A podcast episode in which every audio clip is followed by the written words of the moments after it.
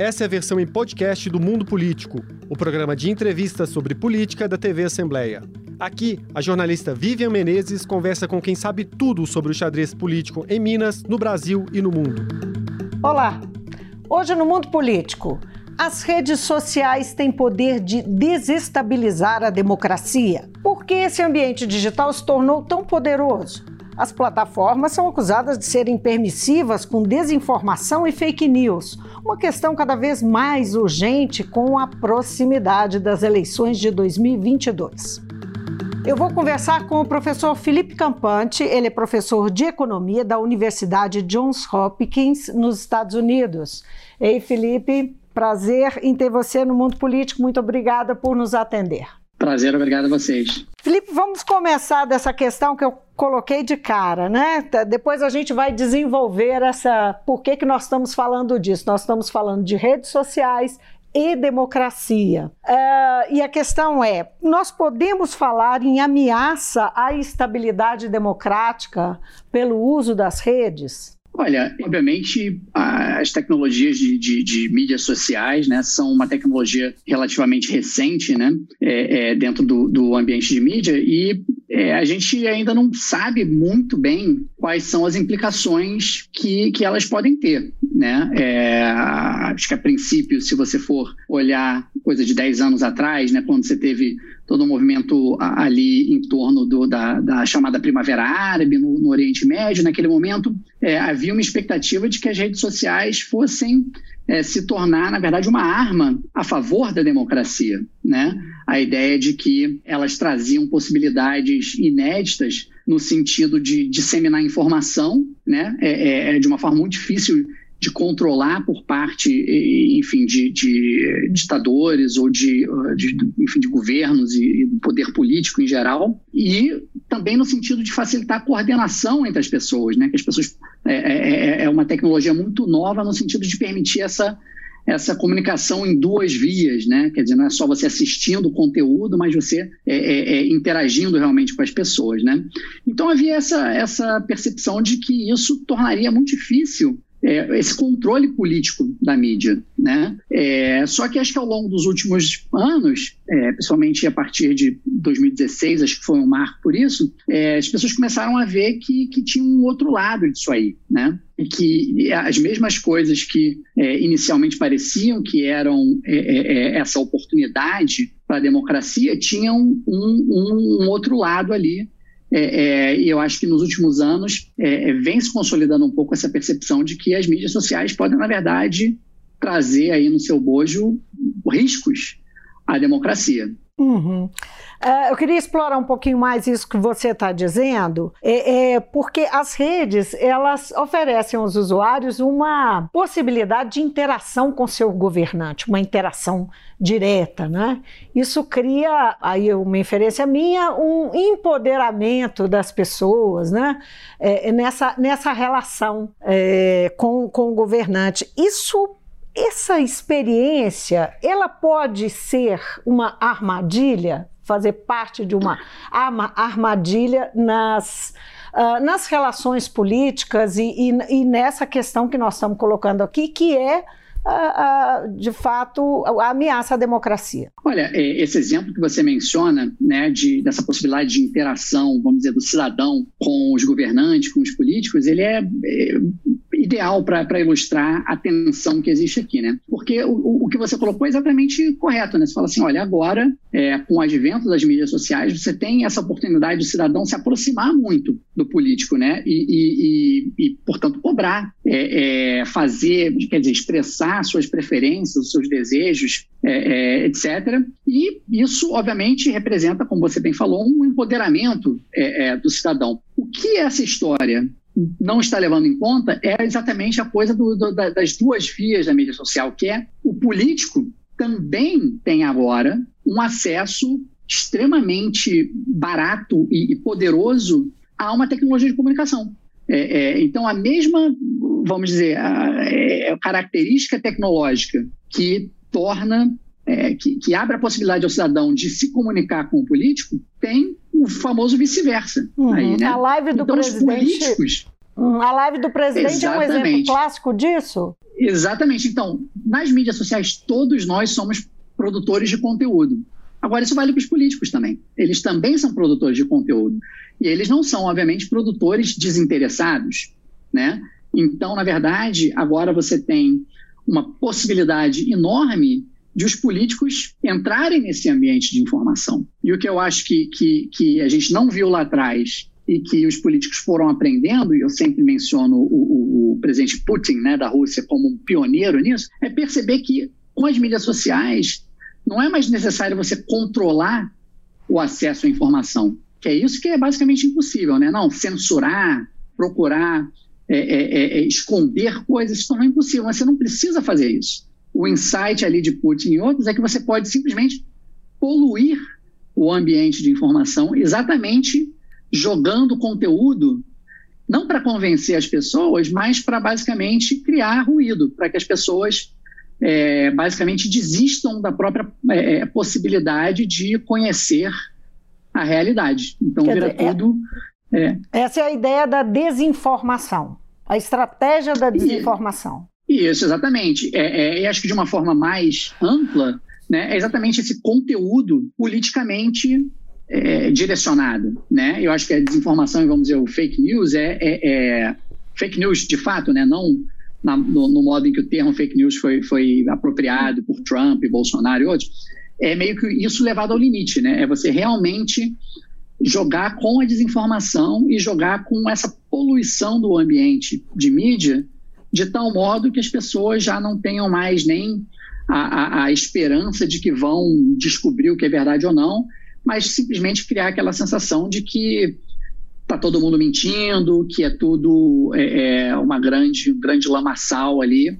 E, e, é isso que eu acho que a gente não tinha visto lá atrás e que tem ficado mais e mais claro à medida em que esse ambiente tem sido, vamos dizer, explorado estrategicamente pelos, pelos políticos. Agora, Felipe, políticos em geral. Sim. Fake news, que são notícias falsas, elas não são novidade na política, não é? é? sempre, isso é uma coisa que sempre existiu ao longo das campanhas políticas, ao longo do, das décadas, uh, enfim, as pessoas soltavam panfletinhos e tal. O que, é, isso que você está dizendo é o que é, muda o caráter nas redes sociais, essas notícias falsas mudam de caráter? Uh, elas ganham uma, uma, uma outra importância. Uh, uh, como é que você diferencia essas notícias falsas que sempre existiram do que a gente hoje chama de fake news, que rolam nas redes em, em guerras não é, de discursos diferentes e tal? É, a diferença, claramente, é o, o, alcance que elas obtêm. Né? Então, fundamentalmente, o que as, as mídias sociais representam é uma redução enorme do custo de você alcançar é, um número, é, qualquer número de pessoas né, é, é com essa informação que você está produzindo. Então, você está mencionando, antigamente você tinha lá que imprimir panfletos e distribuir por aí, etc. E, e o custo de você fazer isso é muito maior do que você simplesmente jogar aquilo ali num, num disparo de WhatsApp que, que vai alcançar um, uma, uma quantidade de pessoas muito maior uhum. num, num, num, alcance geográfico muito maior, né? Que você pode fazer isso com um clique, você faz isso para o Brasil e para o mundo inteiro, literalmente, né? Enquanto que com o santinho lá que o candidato imprimia lá nos mimeografava, provavelmente lá atrás, você ia alcançar é, uma, uma, uma, meia dúzia de pessoas, por assim dizer, né? Então, fundamentalmente, é o alcance que, que, que a nova tecnologia dá, que obviamente muda o, o, completamente é, o poder e a perspectiva que, que esse tipo de, de manipulação de informação adquire. O fato de estar concorrendo em uma mídia digital uh, com o jornalismo profissional, por exemplo, que, que, leva informação, que trabalha com apuração e tal, e que tem, uh, enfim, que tem que garantir a sua respeitabilidade. Isso faz é, com que col coloque em xeque o jornalismo, que, que, torne, que torne ainda mais confusa a coisa, porque as, as pessoas estão cada vez mais se informando através da, das redes, não é? É, essa é uma excelente pergunta, né? inclusive que a gente não combinou as perguntas, as perguntas estão, estão, realmente é, é, excelentes. É, isso é um, é um, ponto fundamental é, que, que, a sua pergunta coloca, que é o seguinte: olha, existe informação de, de, de qualidades diferentes. Né, que hoje em dia estão aí disputando atenção nesse mesmo ambiente.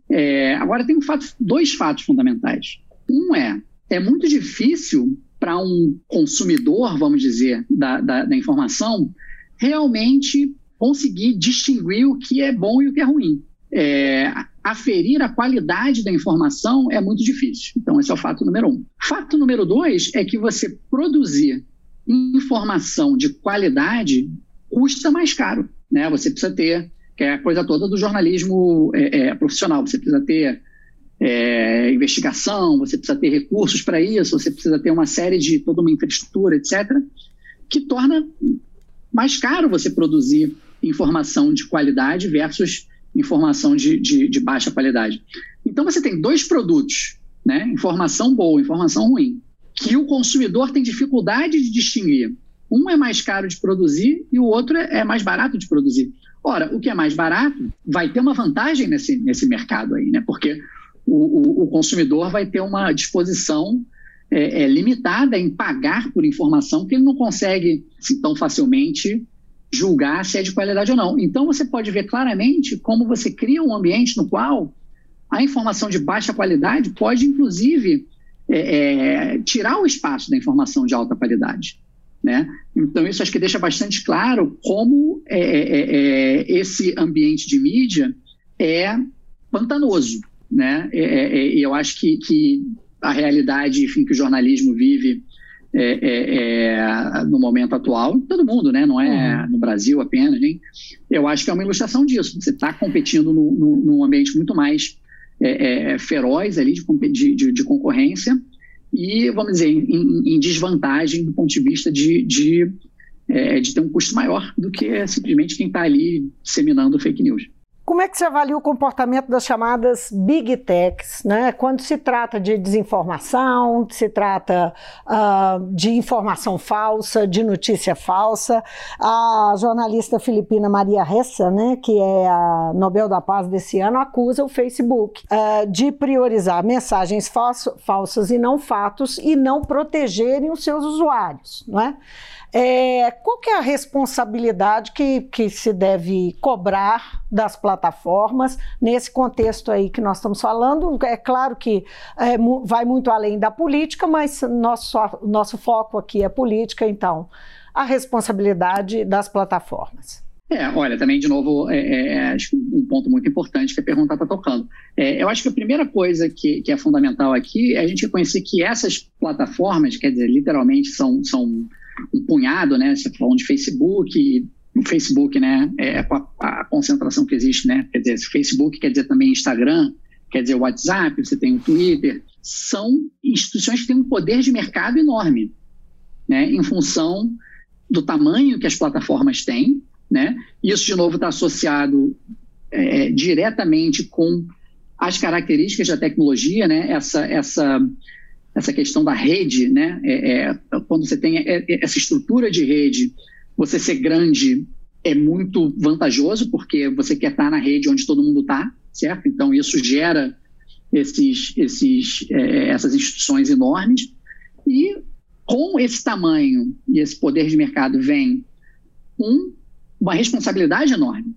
É, e dois, uma dificuldade de você, de fato, controlar essas instituições, né? Porque elas são extremamente poderosas para além de governos nacionais, inclusive, né? Inclusive, então, é, o, o, são maiores que muito PIB por aí, não é?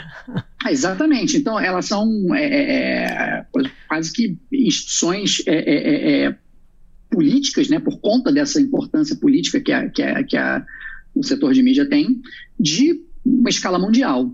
Né?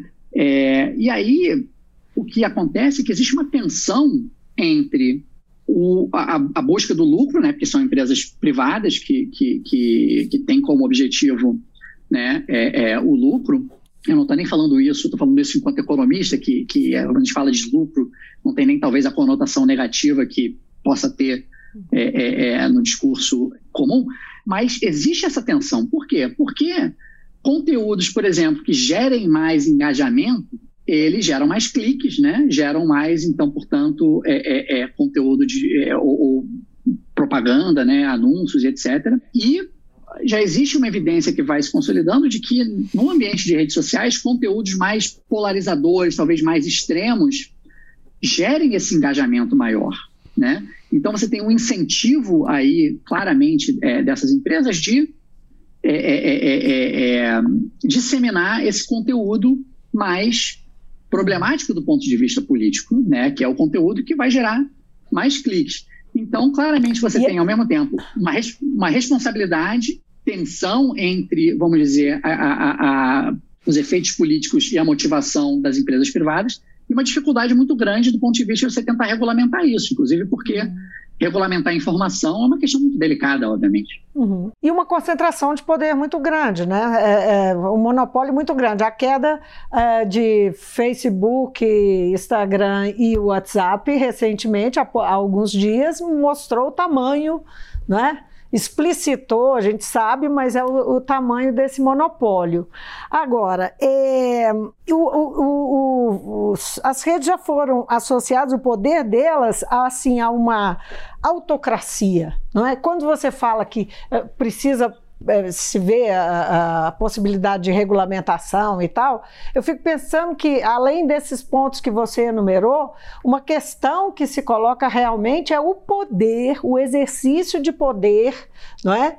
A, a, a princípio é pelo lucro, mas existe uma concentração de poder muito grande. Poder é, é político. É, exatamente. Exatamente. Poder de mercado e poder político, exatamente porque se trata de um de um setor que é, é, é, é está no coração do, do, do, do, sistema político, né? porque é, é, tem esse papel fundamental na disseminação de informação, portanto, é, em como os cidadãos podem tentar controlar os políticos.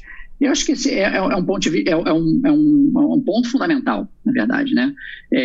esse poder político associado a esse poder de mercado torna a questão vamos dizer, de, de, de, de como é, é, é, regulamentar isso extremamente complexa, porque é, é, é, muito complicado você defender regulamentação da disseminação de informação. Né? Você fala assim, não, é, você tem que ter um tipo de controle político sobre a disseminação de informação. É complicado, né? exatamente porque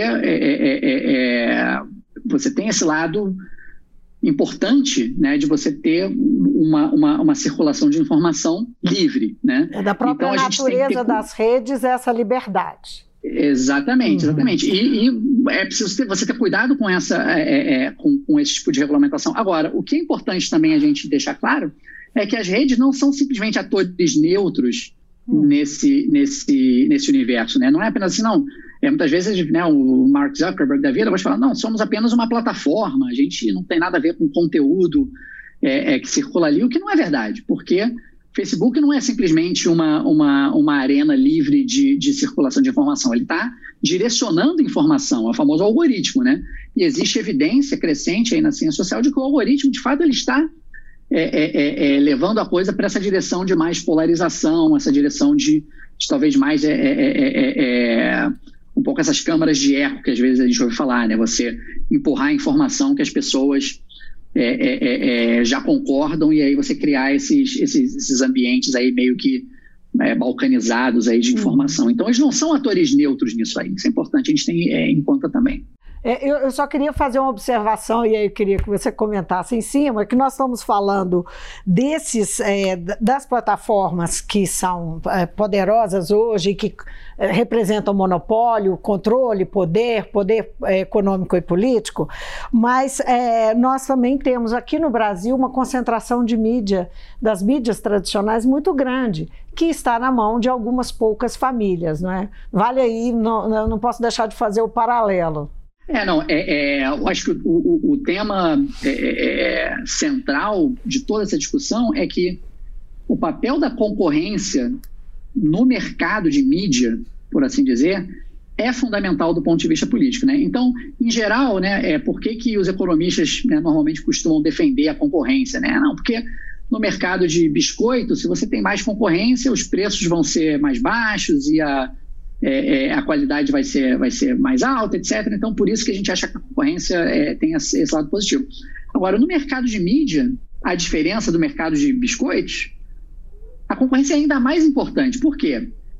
Pensa do ponto de vista de um político que queira controlar, é, ou de um político, ou vamos dizer, interesses políticos que queiram controlar a informação que, que, que é divulgada no, no ambiente de mídia.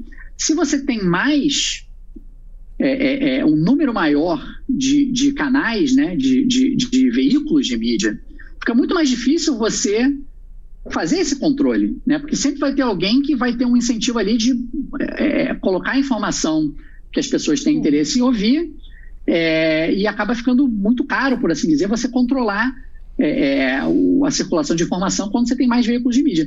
Então, a concorrência no mercado de mídia é particularmente importante, porque ela tem esse aspecto de aumentar é, é, é, é ou, ou, dificultar o controle político da circulação de informação. Então, esse aspecto de concorrência ele vale para todas as é, tecnologias de mídia, né? Acho que tem essa importância. Uhum política. Para além das é, Agora, que acontece? Exatamente, exatamente. Isso vale para qualquer é, é, tecnologia de mídia. Agora, as tecnologias, elas também, hoje em dia, cada vez mais concorrem entre si, né? Então, uhum. você tem um ambiente de mídia cada vez mais integrado, é, onde essa concorrência, ela é feroz hoje em dia, né? É, é, acho que, vamos dizer, o poderio de cada uma dessas redes de televisão ou, ou, grupos de, de, de jornal impresso, etc., o poderio desse, de cada um desses grupos é menor hoje em dia do que era antes, exatamente porque a, a entrada da internet e, e, das mídias sociais aumentou enormemente a concorrência e reduziu, vamos dizer, as barreiras à entrada, como a gente diria, é, nesse mercado. Mas acho que é fundamental essa, a, esse papel da concorrência no mercado de mídia. Ele é muito importante e, como você salientou, não é de hoje que, que, que acho que existe, é, existem questões é, relacionadas à política, enfim, em função é, é, é de como o mercado de, de mídia, de diferentes tecnologias de mídia, é, se estrutura no Brasil. Hum. Agora, Felipe, o desempenho extraordinário da extrema-direita né, nas, nas redes sociais levou à ascensão de Bolsonaro e do bolsonarismo no país. É, por que a extrema-direita? Eu já fiz essa pergunta para algumas pessoas né, que acompanham essa, é, esse fenômeno. Mas por que a extrema-direita ganhou a dianteira sobre outros campos políticos? Olha, eu acho que, primeiramente, a gente pode decompor ali entre o extrema e o direita, né? Dois aspectos ali dessa, da, da, dessa conjunção ali. Eu acho que o lado do extrema tem a ver bastante com é, é essas características essenciais da tecnologia é, é, das mídias sociais, que é exatamente qual tipo de conteúdo que gera um engajamento maior. E eu acho que esse, esse conteúdo mais extremo, né, é, desperta mais energia, né, tanto positiva quanto negativa, de forma que, como eu venho dizendo, gera mais cliques, né, gera mais aquilo que as companhias, é, é, é as plataformas estão tentando vender para os anunciantes. Então, acho que as mídias sociais, acho que tem ficado é, é, claro e acho que já vai se acumulando uma certa evidência aí na, na, na ciência social a respeito, favorecem, em alguma medida, conteúdos extremos. Agora, porque a direita talvez tenha tomado essa liderança é, é, no Brasil e em outros lugares, aí acho que já é uma, uma pergunta um pouco mais complexa que acho que a gente ainda não tem, talvez, é, é, é exatamente é, uma resposta muito uhum. satisfatória, enfim, do ponto de vista, de novo, da, da, da, de, enfim, da, da, ciência social aí em torno do tema. Eu acho que é uma questão em aberto, há hipóteses sobre por que seria o caso, pode variar também de contexto para contexto, aqui nos Estados Unidos pode ser diferente do Brasil, etc. Mas acho que a gente não sabe muito, muito bem é, por quê, ou se foi uma, talvez uma, uma coincidência. É difícil dizer, mas acho que a, a, parte do extremismo, eu acho que tem a ver é, bastante com claramente com essa característica, exatamente. Uhum. Agora, as redes vão ser o principal campo de batalha das eleições de 22?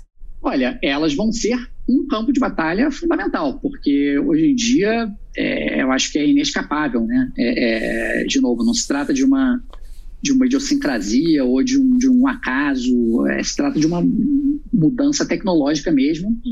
É, e a, a, discussão e a informação ela, ela está ali naquele ambiente onde ela circula mais facilmente. Então, é, não tem dúvida de que, de que é, as redes sociais serão uma arena fundamental aqui. Agora, onde especificamente, é, eu acho que ainda é um pouco em aberto, né? Eu, eu, eu gosto é. de dizer às vezes que a eleição de 2014 foi um pouco a eleição do Facebook no Brasil, a de 2018 já foi a eleição do WhatsApp, né? E agora, é, 2022, já, a gente não sabe exatamente o que, que vai ser. Já a notícia é que uh, Bolsonaro tem pelo menos um milhão de uh, um, contatos, eu não sei como.